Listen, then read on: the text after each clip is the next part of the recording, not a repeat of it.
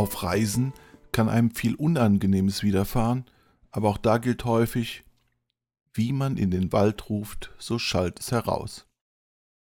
Diese Erfahrung musste ein Urlauber machen, der sich in Saudi-Arabien daneben benommen hatte. In der Bergregion zwischen Teil und Mekka war er mit seinem Auto zu schnell unterwegs gewesen und hatte dabei einen Pavian überfahren. Fahrerflucht, Unfallopfer tot.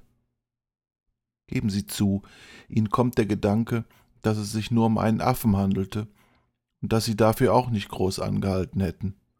Schon gar nicht zwischen Teil und Mekka. Nun ja, da hätten Sie aber die Rechnung ohne den Wirt gemacht. Hören Sie selbst. Drei Tage nach dem tödlichen Zwischenfall passierte der Unfallfahrer erneut die nämliche Stelle.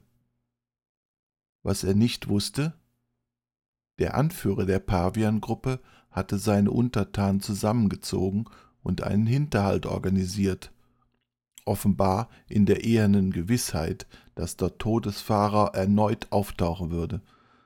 Als dieser sich näherte, gab der Pavianführer den Seinen das Angriffssignal und die Horde deckte das Auto mit einem Hagel aus Steinen ein. Die Scheiben gingen zu Bruch, Fahrer und Beifahrer überlebten mehr oder weniger unbeschadet. Die Horde der Rächer ist flüchtig. Bei solchen Berichten ist man versucht, lieber zu Hause zu bleiben. Aber auch da lauern Ungemach und Wahnsinn. Reden wir nicht über den betrunkenen Seemann, der mehrmals die Küstenwache alarmierte, weil sein Plastikschiff während des häuslichen Wannenbades dauernd kenterte. Reden wir über die Babysitterin, die eine fünfjährige und ein zehn Monate altes Baby zu betreuen hatte. Die Aushilfsmutter rief die Polizei, weil sie mit den Belgern nicht mehr klarkam. Die Ältere hatte ihre Brille versteckt und die Kleine plärrte ununterbrochen. Als die Polizei dann endlich eintraf, fand sie eine mehr oder weniger beruhigte Lage vor.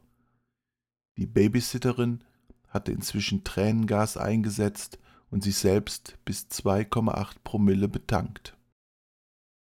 Ob sie der Fünfjährigen durch diese Maßnahmen das Geheimnis des Brillenverstecks entreißen konnte, ist nicht überliefert.